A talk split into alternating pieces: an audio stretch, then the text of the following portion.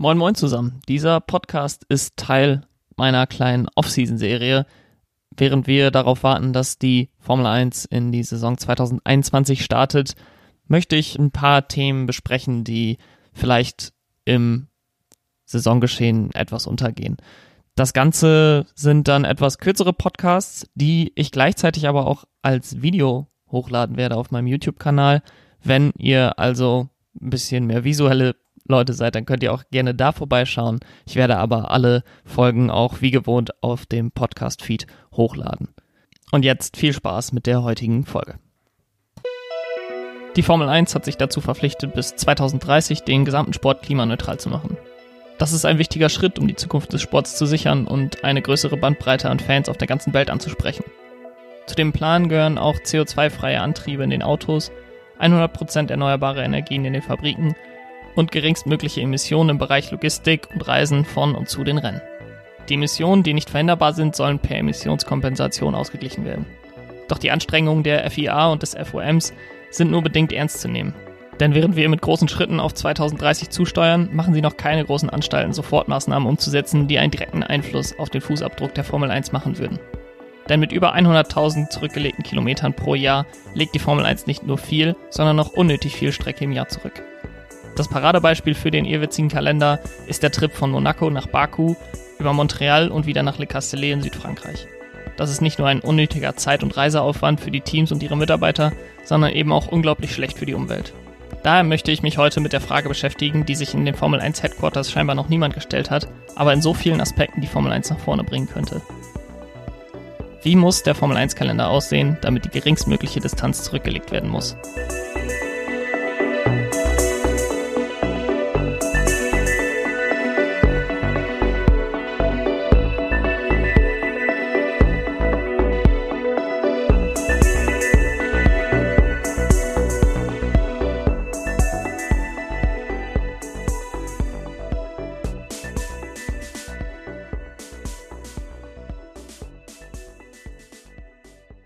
Da die Formel 1 sich Klimafreundlichkeit auf die Fahnen geschrieben hat, wäre es nur vernünftig, zurückzulegende Distanzen und damit die Emissionen möglichst gering zu halten. Zusätzlich klagen Teams und ihre Mitarbeiter oft über den dauernd wachsenden Rennkalender, der mit seinen weiten Renndistanzen oft unnötigen Stress hervorruft. Für die heutige Betrachtung habe ich die Reisen zurück an die Heimatorte der Teams außen vor gelassen. Das Streckenmaterial ist ohnehin dauerhaft unterwegs und wenn es aufeinanderfolgende Rennen oder vier in fünf Wochen gibt, sind auch Fahrer und Teammitglieder quasi ständig auf Achse. Bevor wir an das Optimieren der Distanz gehen, schauen wir uns aber erstmal den Status quo an. Für das Jahr 2021 waren 23 Rennen zwischen dem 21.03. und dem 5.12. geplant, aber aufgrund der anhaltenden Corona-Pandemie wurden die ersten Rennen bereits verlegt oder abgesagt. Aber für dieses Gedankenexperiment gehen wir von dem geplanten Kalender aus. Und der geplante Kalender ist voller Mängel in Bezug auf die effektivste Planung der Rennen. Manche Mängel sind offensichtlich, wie der Monaco-Montreal-Baku-Le Castellet-Rundtrip oder der Abstecher nach Bahrain zwischen den Rennen in Melbourne und Shanghai. Generell wird bei dieser Überlegung sehr schnell klar, dass es nicht zu verhindern ist, weite Distanzen zwischen zwei Rennen zurücklegen zu müssen. Sao Paulo beispielsweise ist am weitesten von allen anderen Strecken entfernt, mit Mexiko-Stadt entspannte 7433 Kilometer entfernt. Auch Melbourne liegt mit 6057 Kilometern zur nächstliegenden Strecke in Singapur einsam und abgelegen auf unserer Karte. Dennoch liegen manche Rennen sinnvoll beieinander, wie zum Beispiel Singapur und Suzuka, Jeddah und Jasmarina oder Spa-Francorchamps und Sandford. Das ist kein Zufall. Seit Jahrzehnten werden Rennen gruppiert, um weite Distanzen zu verhindern. Mit fortschreitender technologischer Entwicklung und sinkenden Kosten für Luftfrachttransporte wurden diese Gesichtspunkte aber immer unwichtiger. Kanada wurde beispielsweise bis 2007 immer am Doppelpack mit dem großen Preis der USA in Indianapolis gefahren. Dann verloren die USA ihr Rennen und Kanada behielt den Platz im Kalender im Sommer, da es kein weiteres Rennen in Nordamerika gab. 2012 kam Austin als großer Preis der USA auf den Kalender und wurde in den Herbst gesetzt, da es einen attraktiven Platz im Kalender bekommen sollte. Später kam Mexiko-Stadt auch noch dazu, aber Montreal blieb wie gewohnt im Juni. Andere Ausreißer sind weniger logisch erklärbar. Bahrain war für einige Zeit sinnvollerweise nach dem Rennen in China und vor dem Rennen in Barcelona als Übergangsstandort zwischen Fernostasien und Europa im Kalender. Dann wurde es 2010 zum Saisonstarter, bevor es diesen Status im Folgejahr wieder verlor, ab 2012 seine alte Position einnahm und dann ab 2016 zum zweiten Rennen der Saison wurde.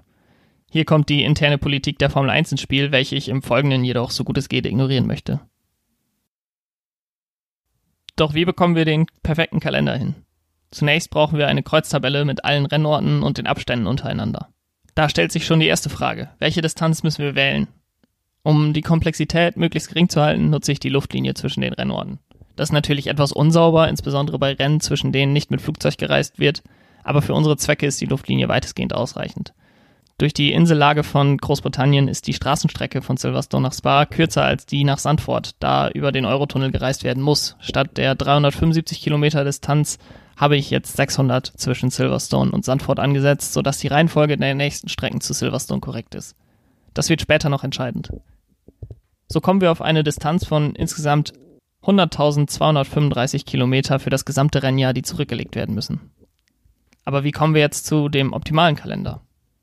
Das Problem, das die Formel 1 hat, ist kein unbekanntes Problem und in der Optimierungsrechnung als Problem des Handlungsreisenden oder Botenproblem bekannt. Ein kurzer Exkurs. Nehmen wir an, ein Bote muss drei Häuser ansteuern. Er kennt die Distanz von Haus 1 zu Haus 2, von Haus 2 zu Haus 3 und von Haus 3 zu Haus 1. Um möglichst schnell alle drei Häuser ansteuern zu können, möchte er nun den schnellsten Weg finden, der alle drei Stationen beinhaltet. Um das herauszufinden, berechnet er für alle möglichen Kombinationen die Distanzen. Da die Richtung egal ist, gibt es nur die Möglichkeiten 1, 2, 3, 1, 3, 2 und 2, 1, 3. 2, 3, 1, 3, 2, 1 und 3, 1, 2 fallen raus, da es die gleichen Kombinationen nur in eine andere Richtung sind. Liegt zwischen Station 1 und 2 eine Strecke von 1 Kilometer, zwischen 1 und 3 eine Strecke von 3 Kilometern und zwischen 2 und 3 eine Strecke von 2 Kilometern, ergeben sich Distanzen für die verschiedenen Routen von 3 Kilometern für die Strecke 123, 5 Kilometern für die Strecke 132 und 4 Kilometern für die Strecke 213. Die schnellste Route ist somit von Haus 1 zunächst zu Haus 2 und dann zu Haus 3 zu gehen. Genauso funktioniert es auch für die 23 Rennen in der Formel 1, nur auf einer etwas größeren Skala. Einer deutlich größeren Skala. Die Anzahl der Kombinationen steigt nämlich exponentiell, also schneller als die Anzahl der Stationen. Viel schneller. Für 23 Städte gibt es 562 Trillionen Möglichkeiten. Zum Glück gibt es Möglichkeiten, annäherungsweise die beste Lösung zu finden, die deutlich einfacher sind. Die einfachste, die ein gutes Ergebnis liefert, ist das Nearest Neighbor Verfahren. Dabei geht man von einem Punkt aus los und steuert immer den nächsten Punkt an, oder in unserem Fall Rennstrecke. Alles klar, wir starten also unsere Saison am 21.03.2021 in Sao Paulo und das wird sicherlich keine Probleme verursachen. Wie bereits vorher etabliert, ist die nächstliegende Strecke zu Sao Paulo, Mexiko-Stadt mit einer Entfernung von 7433 Kilometern. Danach folgen die weiteren Amerika-Stationen mit Austin und Montreal, bevor es über den Teich geht, mit Silverstone als erster Station in Europa am 9. Mai. Danach gibt es eine ununterbrochene Europatour von Silverstone nach Spa, von dort nach Sandford, Monza, Imola, Monaco, Le Castellet und Barcelona. Nach der Sommerpause geht es dann weiter mit Spielberg und Budapest. Danach geht es ostwärts mit Sochi und Baku, bevor es weiter nach Asien reingeht mit den vorgezogenen Rennen im Nahen Osten, namentlich Sakir, Yasmarina und Jeddah. Und zum Saisonabschluss geht es dann in den fernen Osten mit Singapur, gefolgt von Shanghai, Suzuka und einem Saisonabschluss in Melbourne. Saisonabschluss in Melbourne mag für den einen oder anderen erstmal gewöhnungsbedürftig klingen, aber noch in den 90ern war das mit Adelaide die Regel. Darüber hinaus hat der Kalender nicht viele Schwächen. Das frühe Rennen in Silverstone und Barcelona im Hochsommer könnten wettertechnisch interessant werden, aber wären nichts, was außerhalb der Möglichkeiten wäre. Und wie groß sind die Einsparungen? Die gesamte zurückgelegte Distanz liegt so bei 49.048 Kilometern, was mehr als die Hälfte des tatsächlichen Kalenders bedeutet. Nun, ich habe gesagt, dass ich die Formel 1 Politik außen vor lassen möchte. Und das möchte ich auch weiterhin. Aber nehmen wir mal an, wir wollten aus irgendwelchen Gründen die Saison in Melbourne starten und in Yas Marina beenden. Wie könnte der Kalender aussehen? Mit einem Start in Melbourne würde man in der Folge Singapur, Shanghai und Suzuka ansteuern. Danach folgen Baku und Sochi, gefolgt von Budapest und Spielberg. Dann kommen Imola, Monza, Monaco, Le Castellet, Barcelona, Spa-Francorchamps, Sandford und Silverstone. Danach geht es dann rüber nach Amerika mit Montreal, Austin, Mexiko-Stadt und Sao Paulo, bevor es von dort nach Jeddah, Sakir und Yasmarina geht.